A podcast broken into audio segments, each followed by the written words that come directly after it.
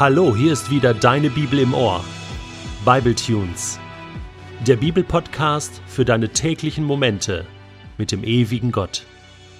Der heutige Bibletune steht in Johannes 12, die Verse 20 bis 26 und wird gelesen aus der neuen Genfer Übersetzung. Unter denen, die zum Fest nach Jerusalem hinaufgezogen waren, um anzubeten, befanden sich auch einige Leute nichtjüdischer Herkunft.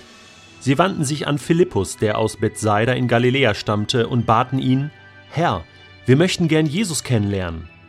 Philippus ging zu Andreas und teilte ihm das mit, worauf Andreas und Philippus zusammen zu Jesus gingen, um es ihm zu sagen.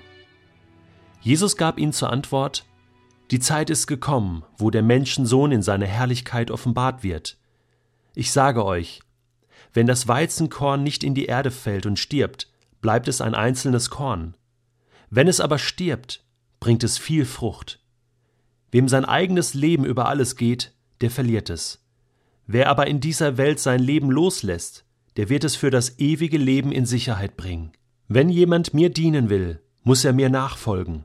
Und da wo ich bin, wird auch mein Diener sein. Wer mir dient, den wird der Vater ehren. Ding dong, es klingelt an der Tür. Du machst auf und da stehen Leute vor der Tür und sagen: Hallo, äh, wir möchten gerne Jesus kennenlernen. Kannst du uns irgendwie dabei helfen? Ich meine, von solch einer Situation träume ich manchmal nachts, ja, und würde mich so freuen, wenn das mal passieren würde. Dass Menschen einfach kommen und sagen: Detlef, ich habe gehört, du kennst irgendwie Gott und du liest die Bibel und bist mit Jesus unterwegs. Äh, ich möchte ihn gern kennenlernen. Äh, das passiert sehr, sehr selten. Und deswegen ist das erstaunlich, was hier passiert. Ja, Menschen nicht jüdischer Herkunft, das heißt, die gehörten nicht zu Israel, die gehörten nicht zum Inner Circle, nicht zum Gottesvolk, sondern die kamen von außen und haben von Jesus gehört und wollten ihn kennenlernen. Interessant hier die Struktur, die Kommunikationsstruktur, die hier besteht. Ne? Philippus geht erstmal zu Andreas und halt ihm das mit, ne? nicht direkt zu Jesus. Also irgendwie gab es da wahrscheinlich einen Kommunikationschef, das war Andreas, und über ihn musste alles laufen. Er war der Filter, ja, und er hat es dann quasi Jesus mitgeteilt. Jetzt ist das interessant. Ich glaube, wenn jetzt hier steht, Vers 23, Jesus gab ihnen zur Antwort, ähm, dann sind das die Menschen, die nach ihm gefragt haben. Ich glaube nicht, dass er jetzt äh, Andreas und Philippus äh, sozusagen eine kleine Lehreinheit gibt, sondern vom Inhalt her wird klar, zu wem er spricht. Und zwar zu den Menschen, die interessiert sind. Denen sagt er jetzt, wer er ist, was er von ihnen erwartet. Sie sollen ihn kennenlernen. Ja. Was bedeutet das denn? Ich glaube, es gibt verschiedene Gruppen ähm, die man einteilen könnte sozusagen, wenn es um Jesus geht. Also, da gibt es einmal natürlich seine Gegner. Die sind absolut gegen Jesus. Ist auch heute noch so. Ja, es gibt Leute, die, die gegen Jesus sind und das auch sagen. Und, da kann ich nichts mit anfangen. Ähm, Im Gegenteil, ich, ich verabscheue das, ich lehne das ab.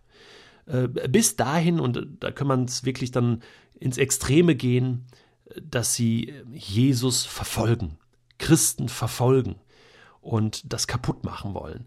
Ja, Paulus war ja auch so einer. Das war ja auch so ein Gegner, so ein Feind von Jesus. Ja, also gegen Jesus sein. Äh, das, der nächste Schritt, die nächste Gruppe, das wären so neutrale in Anführungsstrichen. So ich bin nicht für Jesus, bin nicht gegen ihn, ist mir eigentlich auch egal, ich toleriere das. Ähm, ja, und will da jetzt auch gar nicht groß etwas mit zu tun haben. Dann gibt es äh, eine Gruppe, die sind interessiert.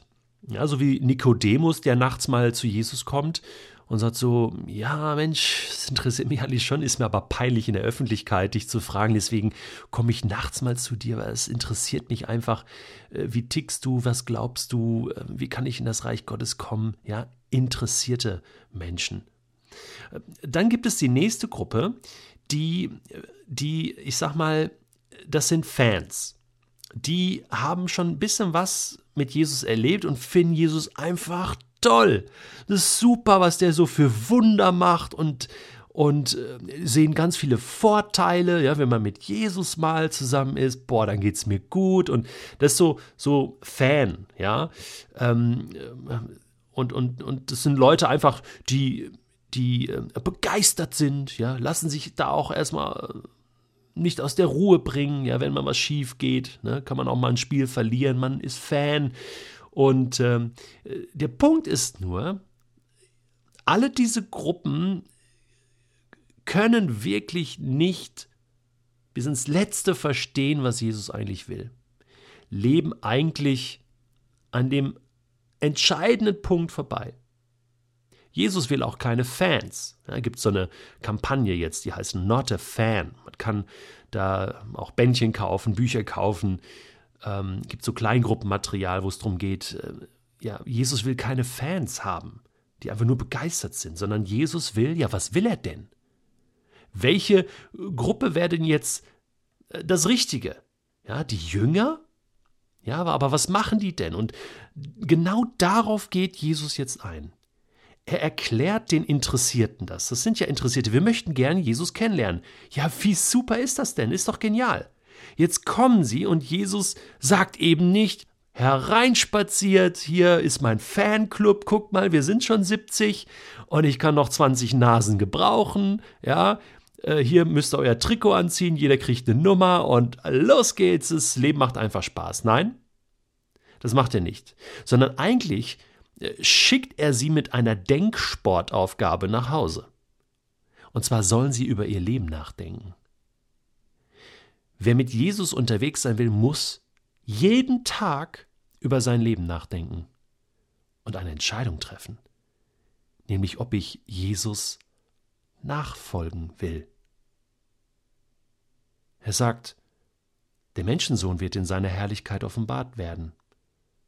Das bedeutet aber auch, und das kommt dann im nächsten Textabschnitt, dass er sterben wird, auferstehen wird. Und jetzt gebraucht er dieses Bild und sagt, das Weizenkorn, so ist es ja in der Natur, das fällt in die Erde und es muss sterben. Wenn nicht, dann bleibt es ein einzelnes Korn. Wenn es aber stirbt, bringt es viel Frucht. Damit meint er natürlich zunächst mal sein eigenes Leben, dass er sterben wird und dass durch seinen Tod viel Frucht entstehen wird. Viele Menschen zum Glauben kommen werden und viele Menschen vor allen Dingen gerettet werden, erlöst werden. Viel Frucht auch die Frucht, dass er auferstehen wird und Reich Gottes gebaut wird. Und dann sagt er aber, jetzt für euch Freunde, zu welchem Fanclub gehört ihr? Es gibt keinen Jesus-Fanclub. Wenn dir dein eigenes Leben wichtig ist, dann wirst du es irgendwann verlieren, weil es ist ein Leben, aber es bleibt allein. Du lebst dein Leben nur für dich. Wenn du aber dein Leben loslässt und es investierst wenn du quasi stirbst für, für andere Menschen, in denen du, du sie liebst, in denen du alles für sie gibst, so wie ich auch, der wird sein Leben gewinnen. Und zwar ewiges Leben. Also, wenn du mir dienen willst, dann musst du mir nachfolgen. Und da wo ich bin, da werden auch meine Diener sein. Und wer mir dient und mir nachfolgt, den wird der Vater ehren. Und nur dann gehört ihr zu meinem Team. Also, die Tür ist auf, herzliche Einladung. Aber deine Kontrolle, dein Egoismus, das, was du willst, das musst du erstmal vorne an der Garderobe abgeben. Und dann bekommst du ein neues Leben, einen neuen Auftrag. Und da geht es um viel mehr als nur um dich. Da geht es um eine ganze Welt. Willst du das? Wo stehst du im Moment? Gegen Jesus? Neutral? Interessiert? Fan? Oder bist du bereit, Jesus wirklich ganz nachzufolgen?